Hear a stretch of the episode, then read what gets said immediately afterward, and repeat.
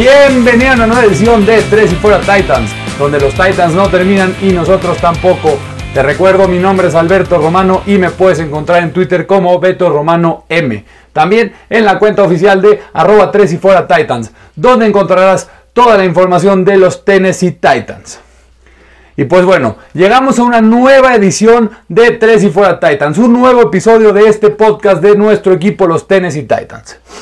Hoy vamos a hablar de la previa de la semana 11 en la que los Tennessee Titans se enfrentan a los Baltimore Ravens en casa de los Ravens. ¿Qué vamos a hablar el día de hoy? Primero vamos a empezar con el reporte de lesionados de ambos equipos. Luego, cuáles son las claves del encuentro para la victoria de los Titans. Y para finalizar, la predicción con marcador de 3 y fuera Titans.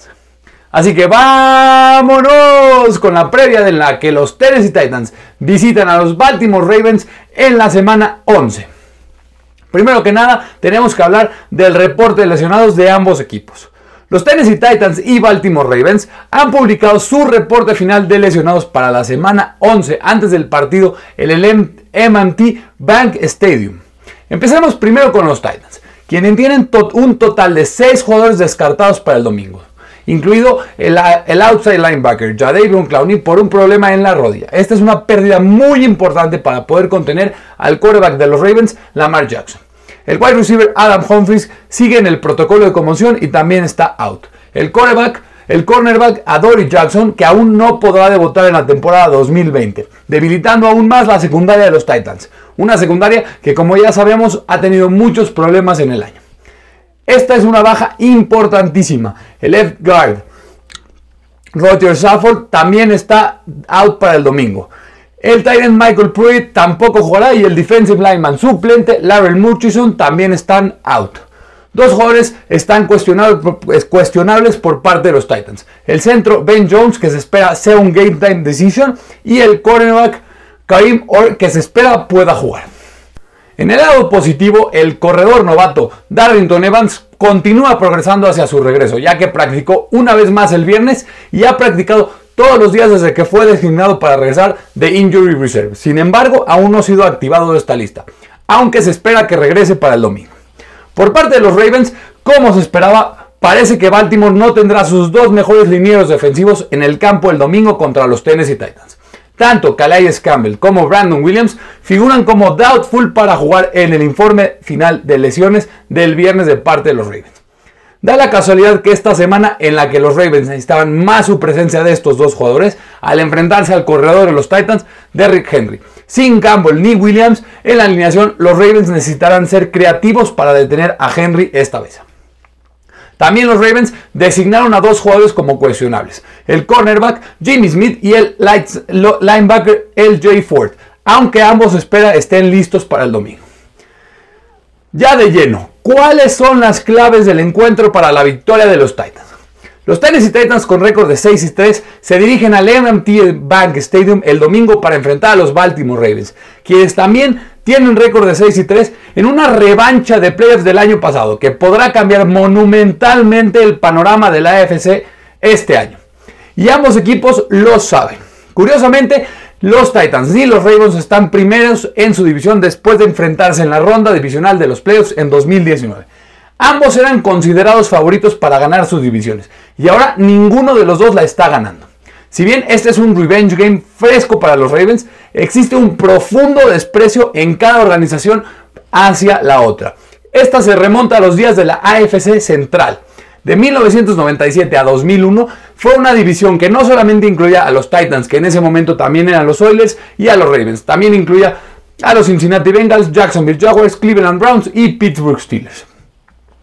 Después de que los Titans propinaron una paliza en la ronda divisional de 28 a 12 en la temporada pasada, los Ravens buscarán volver a la victoria, estar un poco más cerca de los Pittsburgh Steelers, quien tienen récord de 9-0 y son los líderes en la división AFC Norte.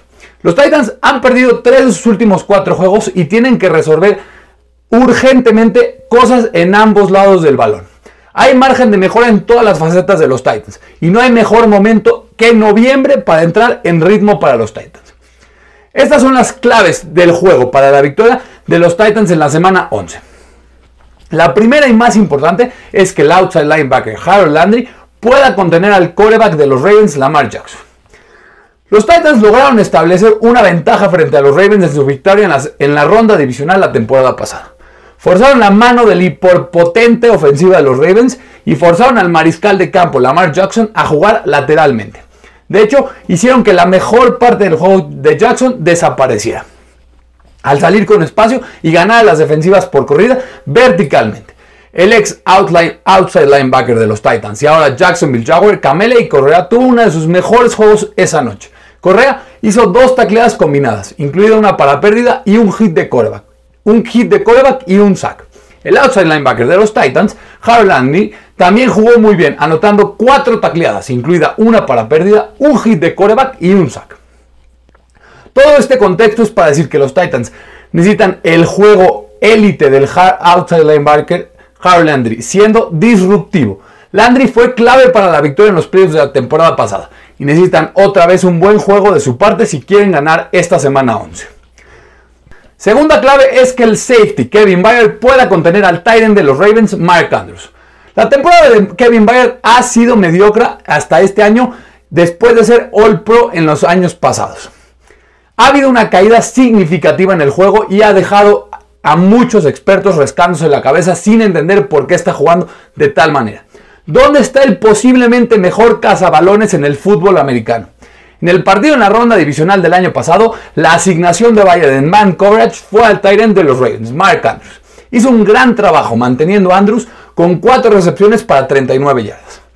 Dado que Andrews es el objetivo favorito de Jackson, este fue un elemento crucial en el plan, juego en el plan del juego defensivo de los Titans el año pasado.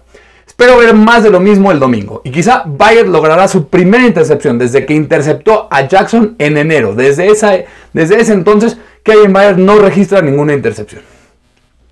La primera clave en ofensiva es que los receptores de los Titans puedan ganar la batalla ante una excelente secundaria de los Ravens. Aunque no me gusta mucho hablar del último partido entre ambos equipos, sin embargo, debemos tener en cuenta que los receptores de los Titans solamente tuvieron 3 recepciones combinadas para 57 yardas y 2 touchdowns en el juego de playoffs de la temporada pasada entre estos equipos. Los touchdowns ciertamente suenan bien, pero esas 45 de yardas llegaron con un pase profundo de touchdown al wide receiver Khalif Raymond. Pero los receptores AJ Brown y Corey Davis fueron limitados a solamente 12 yardas. 12. El coreback Ryan Tannehill lanzó para un total de 48 yardas. Esto simplemente no puede volver a suceder si los Titans quieren ganar este juego.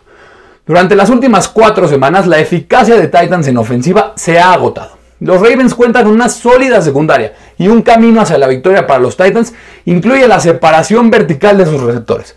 Claramente, Derrick Henry no puede hacer todo en ofensiva. Una clave más para la victoria es que Tennessee, y esta para mí es muy importante, es que el offensive tackle Tyson Braylio, quien ha llenado el vacío dejado después de la lesión de Taylor Lewan, pueda mantener en vela al defensive end Yannick Ngakwe de los Ravens.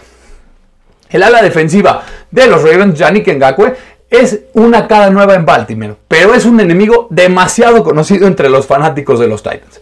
Después de ser canjeado por los Jacksonville Jaguars a los Minnesota Vikings el 30 de agosto, Ngakwe fue enviado a Baltimore el 22 de octubre. De hecho, los Titans se enfrentaron a Ngakwe como un vikingo durante su enfrentamiento de la semana 3. Mientras los Titans lograron una victoria en ese partido, Ngakwe seguía siendo una amenaza como lo fue como jugador de los Jaguars. Registró dos tacleadas, una de ellas para pérdida, una captura y un balón suelto forzado. El Jaguar es el tipo de jugador que los Titans desearían nunca enfrentar. Por alguna razón, Ngakwe siempre ejerce presión sobre los quarterbacks de los Titans. Mientras tanto, el offensive tackle suplente de Tennessee, Tyson Brillo, ha reemplazado muy bien al tackle izquierdo Taylor Lewan. De hecho, Pro Football Focus lo tiene calificado como el número 49 mejor tackle de la NFL. Aunque esto puede no impresionar mucho, es una calificación mejor que la del tackle derecho titular Dennis Kelly. No estoy diciendo que Sam Brillo sea mejor jugador que Kelly, pero es un activo sólido en la línea ofensiva. Zambrillo estará muy ocupado en contra de Ngako el domingo. Y la ex selección de segunda ronda por parte de los Falcons tendrá que estar muy activo en contra de Yannick. La última clave para la victoria, aunque es un poco obvia, es que el de running back Derrick Henry pueda dominar a la línea defensiva de Baltimore. Como ya lo comenté al principio, los Baltimore Ravens muy probablemente estarán sin sus dos mejores linieros defensivos en la semana 11. ya que la ala defensiva Calais Campbell y el tackle defensive tackle Brandon Williams van a estar fuera este domingo en contra de los Titans. Estas son malas noticias para los Ravens, ya que la mejor manera de tener a Henry, quien quemó a los Ravens durante el enfrentamiento de playoffs la temporada pasada, es adelantarlo antes de que se, de que se enfurezca en el segundo nivel. ¿Pueden los reemplazos de los, Ravens, de los Ravens por Campbell y Williams llenar adecuadamente y ayudar a mantener a Henry bajo, control? Lo averiguaremos el domingo, pero creo que será muy difícil contener a Derrick Henry en contra de los jugadores suplentes en la línea defensiva de los Ravens. Así que, para recapitular, ¿cuáles son las claves para la victoria de los Titans este domingo? Primero, que el outside linebacker de los Titans, Harold Landry, pueda contener a Lamar Jackson. Después, que el safety Kevin Bayard tenga un buen partido en contra del Titan Mark Anderson. De ahí, el enfrentamiento entre el offensive tackle, el left tackle Tyson Brelio, en contra del mejor liniero defensivo de los Ravens, Yannick Ngakwe. Luego que los receptores puedan dominar y puedan tener un buen partido en contra de la secundaria de los Ravens, los receptores de los Titans.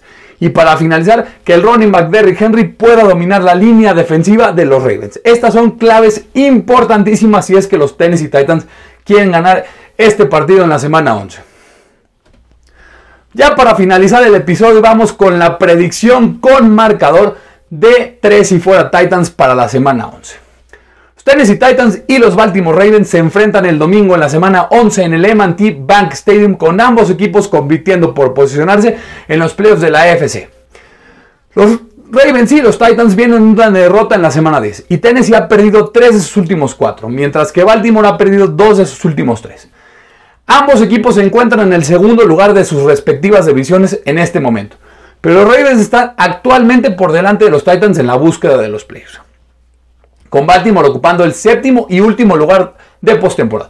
En comparación con Tennessee, estaría fuera de playoffs en este momento, mirando desde el puesto número 9. El sembrado número 9 ahorita son los Tennessee Titans. Quizás la trama más importante que entra en este juego es el factor llamado juego de revancha para los Ravens, que fueron inesperadamente derribados por los Titans durante los playoffs de la temporada pasada. Los Titans ingresaron en la semana como underdogs por 6.5 puntos ante los Ravens, pero la diferencia se ha reducido un poco desde entonces. Y los Baltimore Ravens ahorita son favoritos por solamente 5 puntos sobre Tennessee. Según estos datos, según BetMGM, las altas y bajas por el momento están en 49 puntos combinados. Este será un partido muy difícil para los Titans y creo que aunque no me gusta, no me gusta decir esto, creo que Tennessee volverá a sufrir una derrota, alejándose aún más por puestos de playoffs y por el liderato de la división AFC Sur. Así que la predicción con marcador de 3 y fuera Titans para la semana 11 es que los Tennessee Titans pierden ante los Baltimore Ravens por marcador de 27 a 23. Espero estar equivocado y que los Titans me hagan ver mi error y puedan salir con una victoria, pero simplemente, me, simplemente no veo cómo pueda pasar esto. Así terminamos un episodio más de Tres y Fuera Titans, en el que hablamos primero del reporte de lesionados de ambos equipos y qué jugadores no estarán disponibles para esta semana 11 entre los Titans y los Ravens. Después, ¿Cuáles son las claves para la victoria de los Tennessee Titans si es que quieren salir victoriosos el domingo? Y para finalizar, la predicción con marcador de 3 y fuera Titans. Muchísimas gracias por escucharme, muchísimas gracias por llegar hasta este momento en el podcast. Si les podría pedir un favor gigantesco, denle suscribir, denle descargar, denle compartir este podcast en su plataforma de podcast preferida. Síganme en Twitter como Beto Romano M, también en la cuenta oficial de arroba 3 y fuera Titans.